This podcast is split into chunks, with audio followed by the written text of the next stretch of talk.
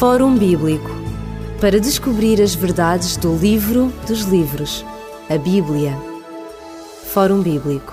Está neste momento a ouvir o programa do Fórum Bíblico. Se é a primeira vez que ouve o programa do Fórum Bíblico, temos a dizer-lhe que o programa do Fórum Bíblico é um diálogo, tem música, tem também perspectivas atrativas acerca da Bíblia e, sobretudo neste momento, através do Fórum Bíblico, estamos a estudar as profecias de Daniel. Estamos no capítulo 7 e começamos no programa anterior a verificar as características de um determinado poder que é destacado no capítulo 7 do livro de Daniel.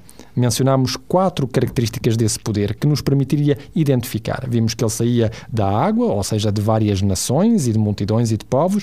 Vimos que este poder saía de uma cidade em particular, de uma cidade que tinha sido o centro do Império Romano, ou seja, Roma. Verificámos também que ele se levantava, portanto, da Europa, era um poder que surgiu justamente das, das divisões uh, do Império Romano, e verificámos que ele começou a sua, o, o seu reinado, ou seja, uh, em pleno, a partir do ano 476 da nossa era. Verificamos que este poder reinaria durante uh, um longo período de tempo. Vamos então agora para mais uma característica deste poder que nos ajuda a identificá-lo. E esta é também uma característica bélica, digamos assim. Faria somente um pequeno parênteses, voltando à quinta característica, só para reforçar um bocadinho Exato que no capítulo 7, no verso 25, como vimos, que é dito lá que ele, este poder oprimiria os santos do Altíssimo, portanto, a Igreja verdadeira, vamos chamar assim, Exato. não tem outro nome, a Igreja verdadeira, não estou a dizer que é esta ou que é aquela, a Igreja verdadeira. Claro. Uh, portanto, durante um tempo, de tempos e metade de um tempo. E, biblicamente falando, segundo o mesmo princípio que falámos, não é assim, no passado recente, que, que é, deixemos que a Bíblia nos ensine e que não tenhamos a adivinhar um tempo o que é que será, ou este ou aquele símbolo. Ora, se nós lermos o profeta Daniel no capítulo 4 e a partir uh, do verso, no verso 23, uh, eh, é dito aqui, uh, fala o capítulo 4, que é um capítulo curiosamente escrito na linguagem aramaica, porque Daniel vai usar tanto o aramaico para escrever como o hebreu, a língua hebraica, e aqui fala de um, de um sonho que este homem teve, dizer que era, enfim, que é uma árvore, ele é a grande árvore que que, que ele sonhou. E Daniel é chamado a interpretar esse sonho e dar-lhe a conhecer, contrariamente àquilo como que os magos não conseguem, e, e, pela segunda vez é demonstrado que só Deus é que tem, controla a história. Claro, e é tudo, exatamente. Assim. E aqui é, Daniel vai explicar ao rei o sonho. E ele vai dizer no verso 23 eh, diz, diz assim: E quanto ao que viu o rei, um vigia, um santo que descia do céu e que dizia: Cortai a árvore, porque a árvore era, simbolizava o grande Nabucodonosor, o rei de Babilónia. Destruía, mas o tronco ao qual raízes deixai na terra, com cadeias de ferro e com bronze na erva do campo, que seja molhado do orvalho do céu e na sua, a sua porção seja com os animais do campo, até que passem sobre ele sete tempos. E continuarmos a ler, uh, no verso 28 diz assim: Todas estas coisas vieram sobre o rei Nabucodonosor. Portanto, contrariamente àquilo que outras igrejas possam dizer, ou outros movimentos religiosos, estes sete tempos que aqui estão são sete tempos Literais. Literais, sete anos literais. E por isso é que o profeta, ele mesmo vai dizer, no verso 28, a dizer que todas estas coisas se passaram sobre o nosso amigo Nabucodonosor. Portanto, o texto é imediato, quer o contexto eh, anterior e posterior, mostra claramente que estamos a falar de algo que é literal e não simbólico. E uh, uh, para não dizermos que ah, isso é simbólico, como alguns afirmam, e logo leva uh, a cômputos muito estranhos, não é assim? Claro mostra aqui que é que são sete tempos literais, ou seja, uh, sete, sete anos.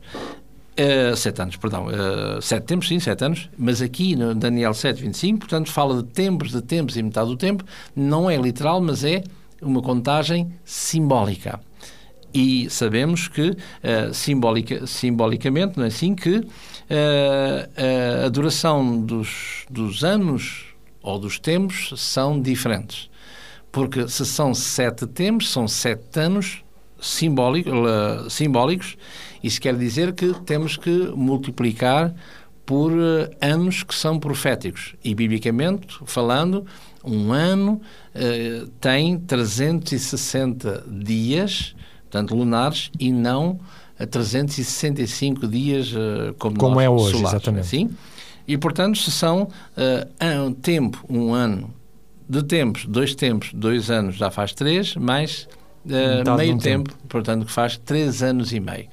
E três anos e meio vezes 30 dias, não é? O uh, que é que eu digo?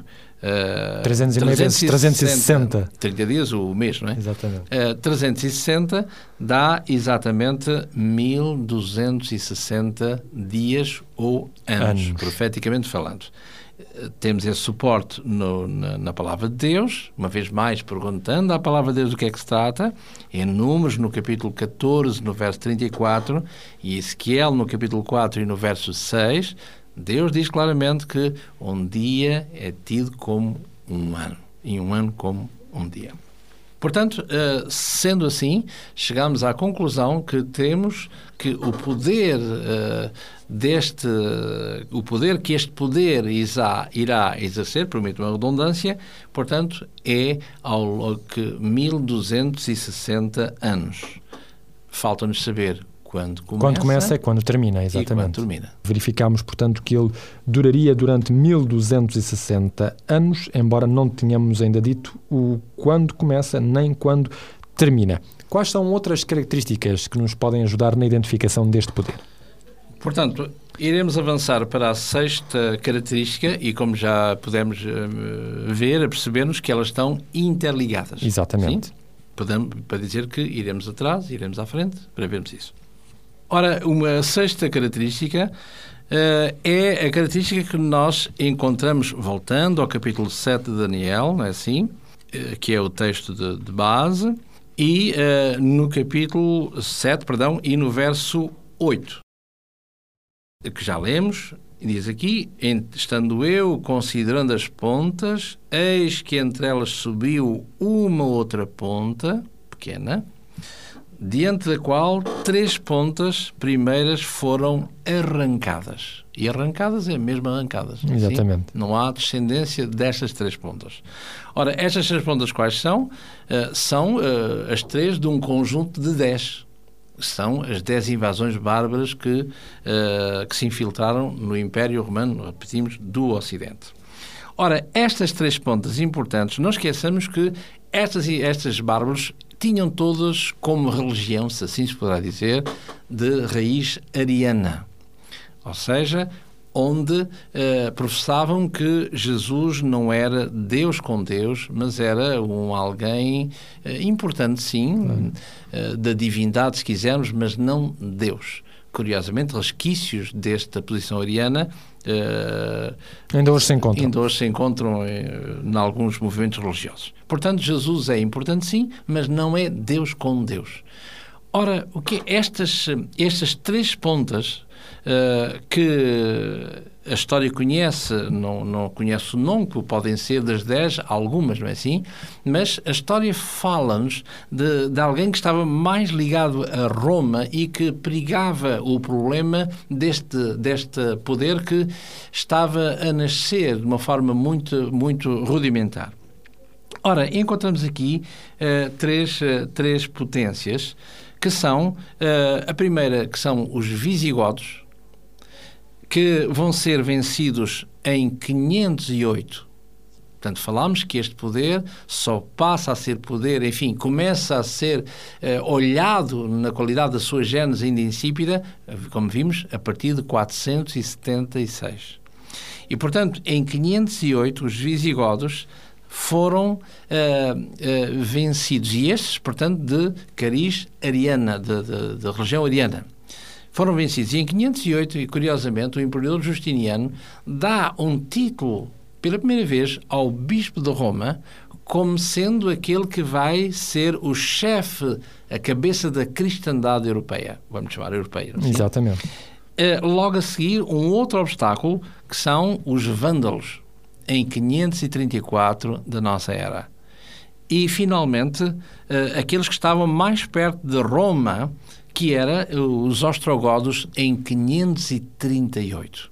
E aqui estas três pontas que incomodavam todo o mundo eclesiástico, se quisermos, de, deste, deste poder nascente em Roma, eram estas três pontas que estes três povos que incomodavam uh, o crescimento do bispo de Roma. Ora, e é a partir desta, desta, deste extermínio destes três povos, nomeadamente os últimos ostrogodos, em 538, quando Roma, o bispo de Roma, uh, governa livremente, ou seja, onde... Não tem obstáculos. Exatamente, onde, onde a religião dita cristã não tem quaisquer, qualquer obstáculo. Portanto, Será que poderíamos colocar sim. a partir daí o, o período do, do tempo, tempos e metade de um tempo? Exatamente, portanto, é a partir desta data de 538, onde o Bispo de Roma é a cabeça de todos, o censor de todos os hereges, não é assim? Portanto, vai ser o polícia, diríamos nós hoje, se quisermos, de, de toda a cristandade, ou que se chama cristandade, onde ele vai iniciar, se quisermos, o seu poderio de uma forma, um crescendo espetacular, até uh, ao longo, agora aplicando a profecia de Daniel, entre 1260 dias ou anos e de 538, se somarmos 1260 dias ao ano, termina exatamente em 1798. Mas isso uh, faz parte de outra característica exatamente. que à frente. Exatamente. Mas a Bíblia menciona mais acerca deste poder. Reitero uma vez mais, elas serão arrancadas, portanto, repito, a partir de 476, não é? Portanto, vimos em 508, não é? Com os visigodos, vimos em 534 com os vândalos e 538 finalmente com os ostrogodos. E aí o bispo de Roma fica totalmente caminho aberto e livre para ser não só como o, o polícia de toda a cristandade, como também uh, numa forma crescendo, onde a Idade Média mostra claramente quem foi. A influência, exatamente, assim? de, deste poder. Então, uh, caminhamos para a terceira, a sétima, perdão, a sétima característica que encontramos-la de novo em Daniel 7, com o texto de base, no verso 25. E qual é a característica? Uh, diz aqui que é um poder, no verso 25, proferirá palavras contra o Altíssimo, destruirá os santos do Altíssimo. E, e, se recuarmos um pouquinho no verso, no verso 8, não é assim? Quando diz que este, este arrancava três, três pontas e que era um poder que era inteligente, eh, tinha forma de homem, não é? No final do verso 8 diz que havia neste poder uma boca que falava grandiosamente. Ora, e este grandiosamente que, que é, o, é a mesma coisa que encontramos aqui no, no verso 25, ou seja, ou seja, falar palavras contra o Altíssimo. E este, este termo de grandiosamente temos que ver eh, estas blasfémias, porque se nós lermos eh, no livro do Apocalipse, no capítulo 13, e diz aqui eh, no, verso, no verso 6, está a falar do mesmo poder. Exatamente. E abriu a sua boca em blasfémias contra o Altíssimo, ou seja, contra Deus, para blasfemar do seu nome. E aqui uh, tem alguns detalhes, não é assim, para vermos o que é que ele entende, o que é que se entende por estas blasfémias. De novo, uma vez mais, o que é que a palavra de Deus define. Repare que aqui é dito que fala grandiosamente. Em português ficamos assim. Claro. O que é que será? Agora, falar blasfémias para nós, na nossa linguagem, tem realmente um sentido, mas na linguagem bíblica, o que é que significa realmente a palavra blasfémia? Quando alguém diz blasfémias, o que é que a palavra em Deus entende? Quer indicar, exatamente. Exatamente. E é que iremos ver. Exatamente. Vamos então verificar o que é, o que é essa blasfémia? Ora, muito bem. Então, uh, vemos aqui que essas blasfémias, em particular, eh, é dito aqui o Jesus, em Mateus, no capítulo 23, em Mateus, no capítulo 23, Jesus admoesta os crentes, porque em Jesus só há cristãos, não é? Na altura, Claro. ou judeus, não havia mais nada do que isso. E cristãos é um pouco anacrónico, mas pronto, os do caminho, se quisermos, não é? Visto que Jesus também disse que ele era o caminho, a verdade e a vida. Exato. Ora, Jesus diz assim, faz esta admoestação àqueles que o ouviam. Diz aqui, Mateus capítulo 23, no verso 9. A ninguém na terra chameis vosso Pai. Porque um só é o vosso Pai, a saber, aquele que está nos céus. Ora, este poder, hoje em dia, e estamos de forma contemporânea, é conhecido, além dos diversos títulos, um deles é o Santo Padre, ou Pater, Pater Nostrum. Ora, Pater, este Pai é unicamente Deus, como Jesus diz aqui. Ora, e esta, esta forma de se apropriar, não é assim? É de uma forma indigna do, do título, se quisermos, estamos a falar de uma forma religiosa, Claro. que pertence, segundo a palavra de Jesus, Unicamente a Deus. unicamente a Deus. Mateus 23, verso 9. Ora, esta, estas blasfémias, se lermos no- neste mesmo Evangelho, no capítulo 9, Evangelho de Mateus, capítulo 9, verso 1, o que é que é dito aqui? Diz aqui que Mateus, capítulo 9, verso 1, diz que Jesus entrou num barco, passou de uma banda do mar para o outro lado e trouxeram a Jesus um homem paralítico deitado numa cama. Verso 2: Jesus, vendo a fé deles, disse ao paralítico: Filho, tem bom ânimo, perdoados-te são os teus pecados, disse Jesus. Verso 3: E eis que alguns dos escribas diziam entre si: Ele, Jesus, este cidadão Jesus, blasfémia. Verso 5: Pois qual é mais fácil dizer: Perdoados são os teus pecados? Ou dizer: Levanta-te e anda? Portanto, vemos aqui que Jesus vai dizer: Meu filho, perdoados são os teus pecados. E os judeus vão olhar para ali e vão ouvir aquilo e vão dizer: Ele blasfemou, este, este cidadão chamado Jesus. Porquê? Porque a única entidade que, saibamos pela nossa teologia, quem pode perdoar pecados é Deus e não este cidadão chamado Jesus, habitante da província da Galileia. Portanto, blasfémia é ocupar o lugar de Deus, biblicamente falando. Exatamente. Exatamente. Uma, uma, segunda, uma segunda advertência encontramos-la no Evangelho segundo São João, no capítulo 10, onde Jesus vai dizer aqui qualquer coisa que a tendência, os tendência ariana não gostam, porque, ou seja, que Jesus, como dissemos, não é Deus com Deus. Ele diz aqui, João no capítulo 10, verso 30, diz assim, Jesus vai dizer, ter coragem, o horror de dizer, eu e o Pai somos um. Há pouquinho disse, perdoados, meu filho, são os teus pecados. Agora, eu e o Pai somos um. Verso 31, e os judeus pegaram então em pedras para o apedrejar. Verso 33, e os judeus responderam dizendo-lhe, não te apedrejamos, ó, ó Jesus, por alguma obra boa, mas apedrejamos-te pela blasfémia, porque sendo tu homem, te fazes a ti Deus. Ora, se nós formos hoje em dia a qualquer confessionário, nós saímos lá perdoados. Quem é que perdoa? É Deus. É Deus. E no confessionário é um simples sacerdote, ou um simples bispo, ou um simples ser humano, tenha lá o título que tiver, não é assim? Portanto, à luz da palavra de Deus, e entendamos, não estamos aqui a dizer que somos dali ou que somos acolá, estamos só a ler as Escrituras. Jesus está a ser apedrejado, ou tenta, tentativa de apedrejamento, porque ele blasfemou. E blasfémia, biblicamente falando, quer dizer um homem, seja ele quem for, tentar ocupar, usurpar o lugar, O lugar. e as prerrogativas que pertencem unicamente a Deus. Exatamente.